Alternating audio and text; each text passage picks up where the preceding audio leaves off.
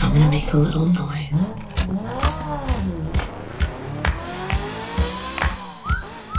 一部作品，一次震撼，一场盛宴，Hi. 一串记忆，一个人物，一段历程，James Bond.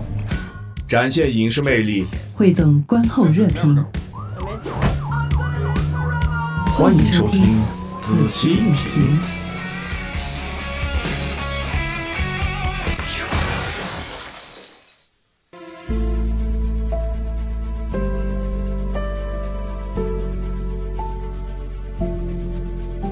展现影视魅力，汇总观后热评。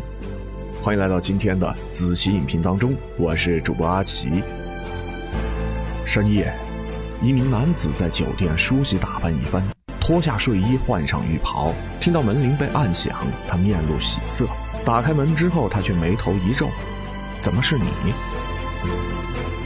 第二天，警察接到了报警电话，某市某某情趣酒店，一男子尸体于清晨被人发现，他的身体呈大字形，双手双脚被牢牢地绑在四个床角，头上套着一个透明的塑料袋。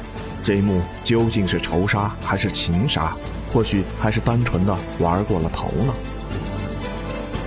那么今天的节目呢，阿奇和紫云向大家介绍的是这部影视剧《执念如影》。这部剧的话，热度不高，宣发不多。阿七和紫云呢，只是随手打开，想要测评一下，却觉得好可惜，它本来可以是今年的年度最佳之一。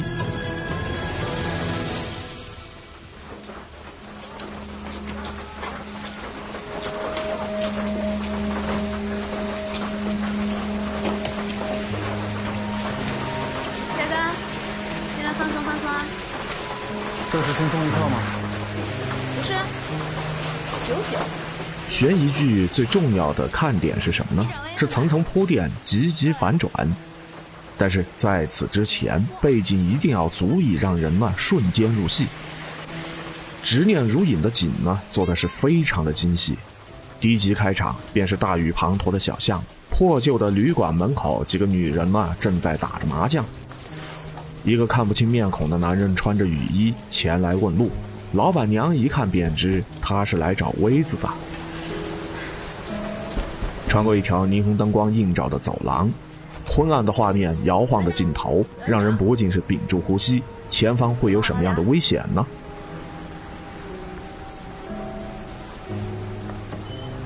敲门，进屋，昏黄的灯光之下躺着一个吸烟的卷发男人。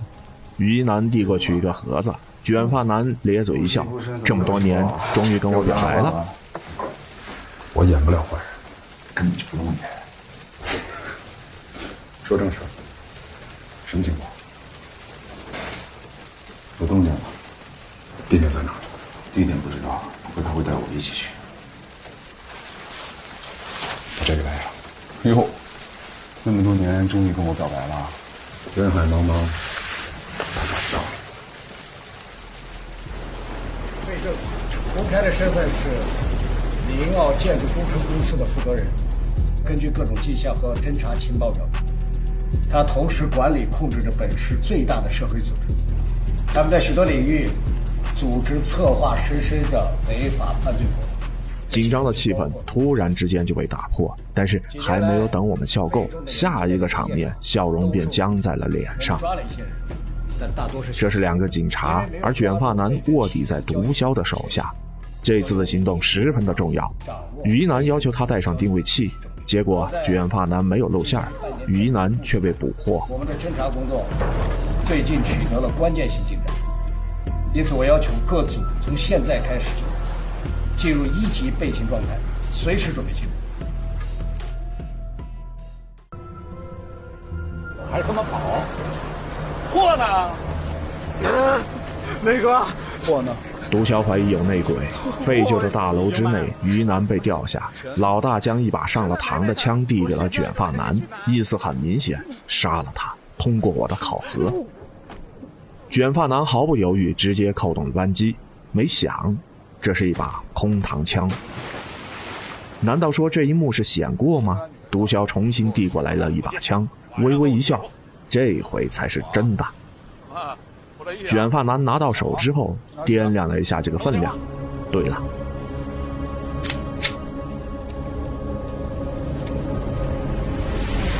接下来该怎么办？是枪杀同僚牺牲对方，还是暴露自己，让多年的隐忍功亏一篑呢？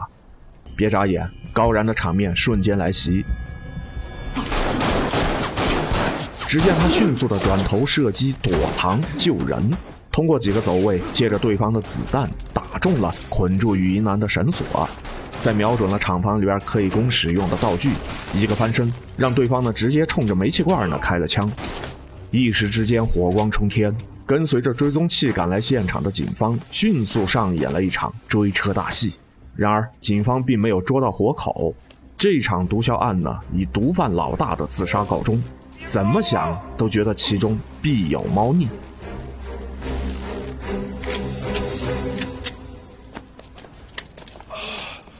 至此，执念如影呢，才堪堪的过去了半集。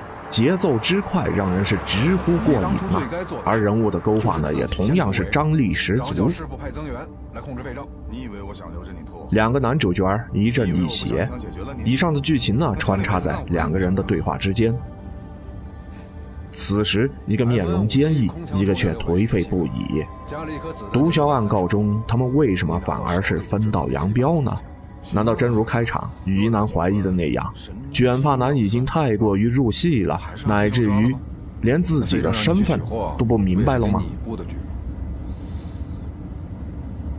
介绍一下雨衣男和卷发男吧。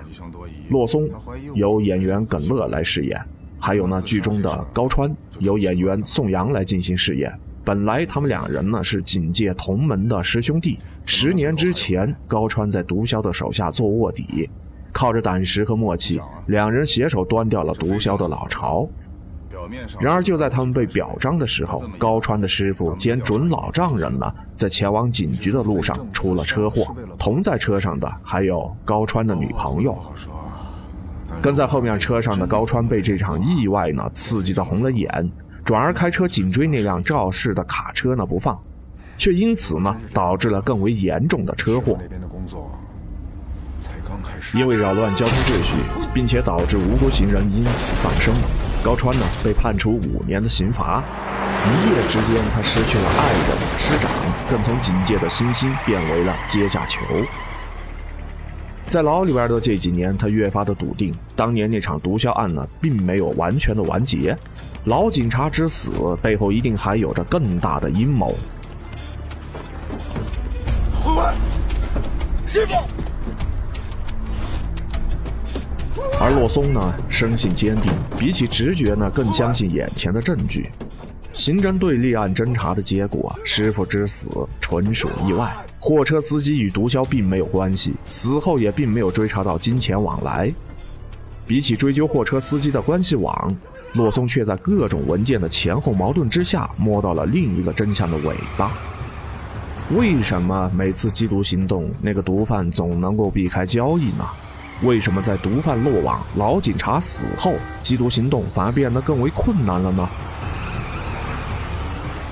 最让他感到毛骨悚然的是，为什么那个自杀身亡的毒贩遗物里边竟然有着一张纸叠的手表？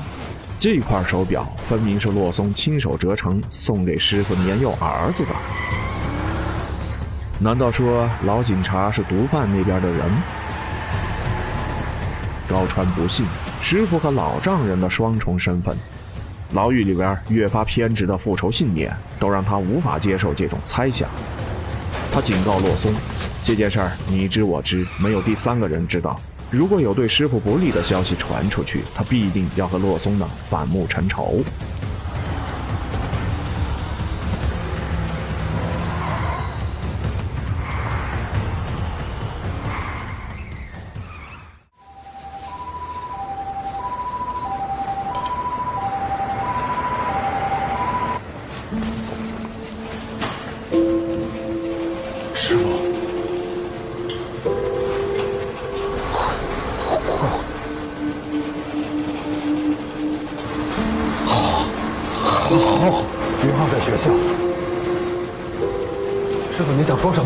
师傅，你想说什么？对不起，师傅，你下。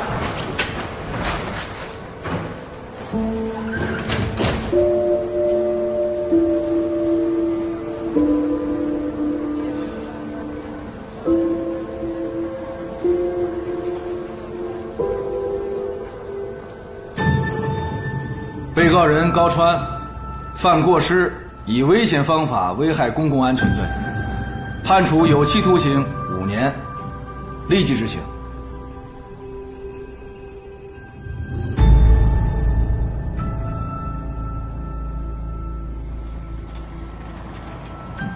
另一方面，从狱中出来的高川也再没有原本的朝气，卧底的几年呢，早就浸染了他的精神。什么是正，什么是邪？他并不觉得警方就代表正义，而犯罪都源自于邪念。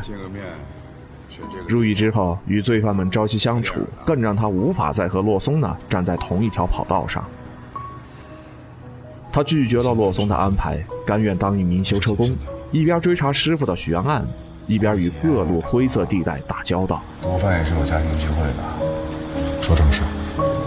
还是老样子，当当骡子，开开车，运运散货。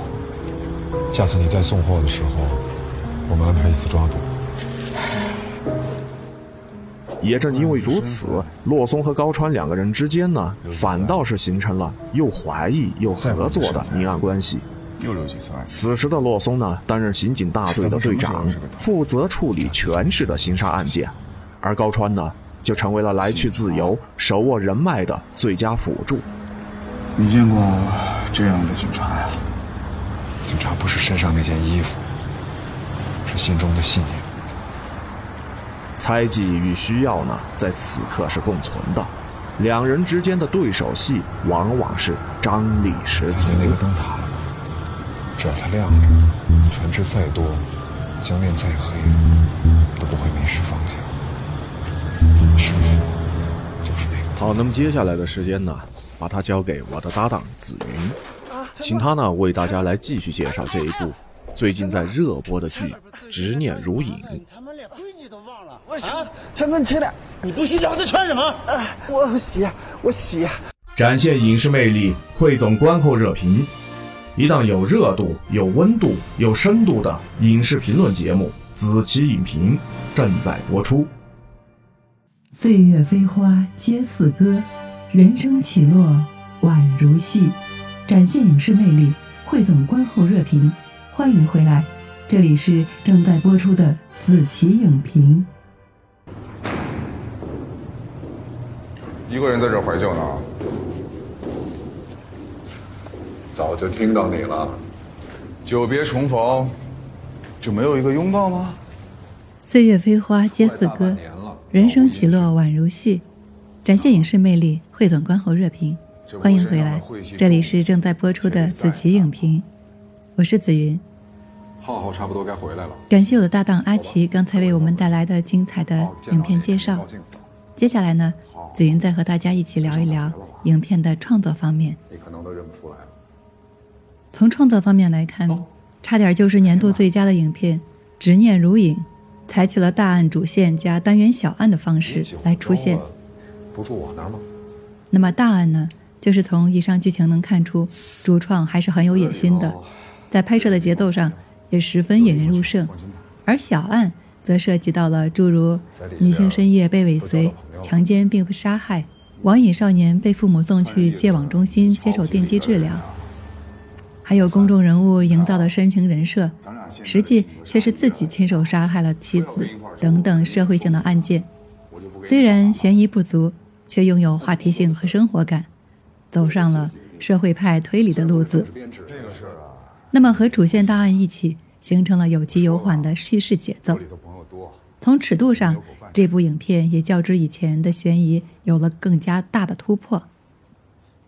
比如在台词上呢，也不加掩饰。在这多种因素下呢，这部影片明明有着年度黑马的爆相，可是结果却不尽人意。在豆瓣上呀，不少人评论这部剧是打着悬疑的幌子，慢悠悠的演着剧情片。师傅的事儿是意外，是交通事故。交通事故，这就是你们调查的结果，这是所有证据最后指向的结果。你信吗？我是警察，我相信证据。我不信。你也是警察，我早就不是警察。那分析其中的原因，不外乎有两个，一个是野心太大而能力不足，主线与支线剧情的衔接有一些生硬。师傅就像那个灯塔。从剧情上来看呢，支线的案件并没有线索能与主线串联，单纯的只是用来填充了一下剧情。另外一个，则是案件之外的部分，没错儿，就是你猜的那样。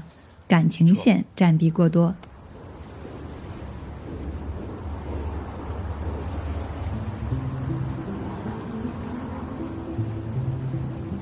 而这一点也正是国产悬疑剧最大的通病：要么是不谈恋爱会死，要么是镜头前的故弄玄虚，故事却逻辑不畅，要么则是走偏了路。比如前段时间的《消失的孩子》，太过重视刻画社会性。而悬疑感却不足，每一个人物都有压抑和挣扎，可是看下来却觉得特别的拖沓。哎，这好好的怀旧氛围全让你给破了。给你打电话怎么不接啊？啊，怀旧，自己一个人偷摸跑上来怀旧，有意思吗？啊，想不到继承我宝座的是一姑娘。行了，别伤感了，来我办公室坐会儿。为什么会这样呢？也许有观众会问了：国产悬疑非要讲这些无关的剧情吗？但是回看国产悬疑里的精品，比如《白夜追凶》，里面确实有情感戏；《隐秘的角落》里生活感的部分也是直戳人心。那么他们的差别在哪？就拿《白夜追凶》来说，它的感情戏对推动剧情确实有用。法医高亚男深爱关宏宇，他一眼就能分辨出走进警察局的是双胞胎里的哥哥还是弟弟。他的感情越是浓烈，神情与动作就越是不自然，这也给了警察局长怀疑的机会。而作为情感能力正常的普通人，关宏宇和高亚男无法压抑的情感，同样也成了剧情的定时炸弹。所以说呀，不是悬疑剧就不能谈恋爱，而关键在于。恋爱的剧情能不能为人物增添弧光，为剧情增加不可控性？征求我的意见啊！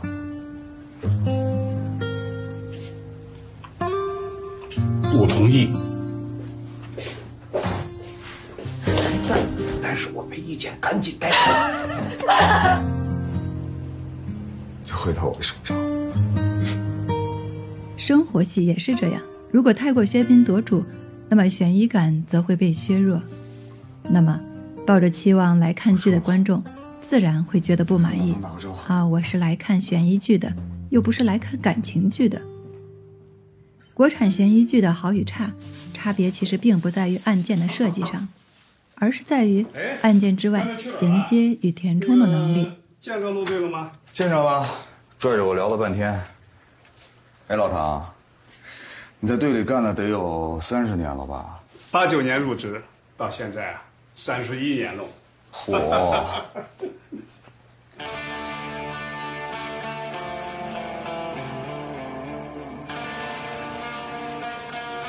在二零二零年上演的《隐秘的角落》《沉默的真相》接连爆火，本以为国产悬疑剧会登上一个新的台阶，可是后来的悬疑剧却接连乏力。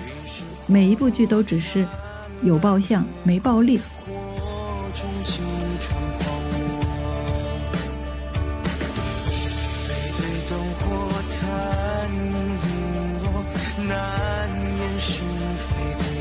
国产剧创作方其实最应该做的，并不是削尖了脑袋去创作更加繁复的案件和那些更能引起共鸣的热点，而是更应该去思考。那些非重点应该怎么样的能完善起来？正如木桶的短板效应，决定最终结果的，往往是最短板的那一根木板。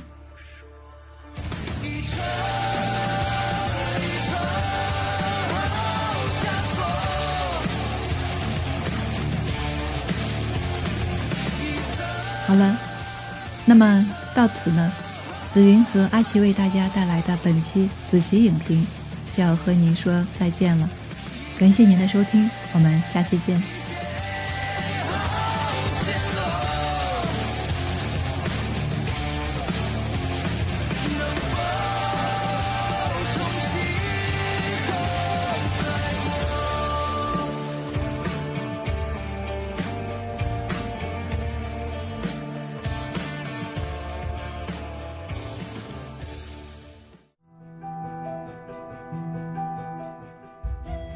到水穷处，坐看云起时。人生像一部电影，但又不是电影。故事的结局，或明或暗，或悲或喜。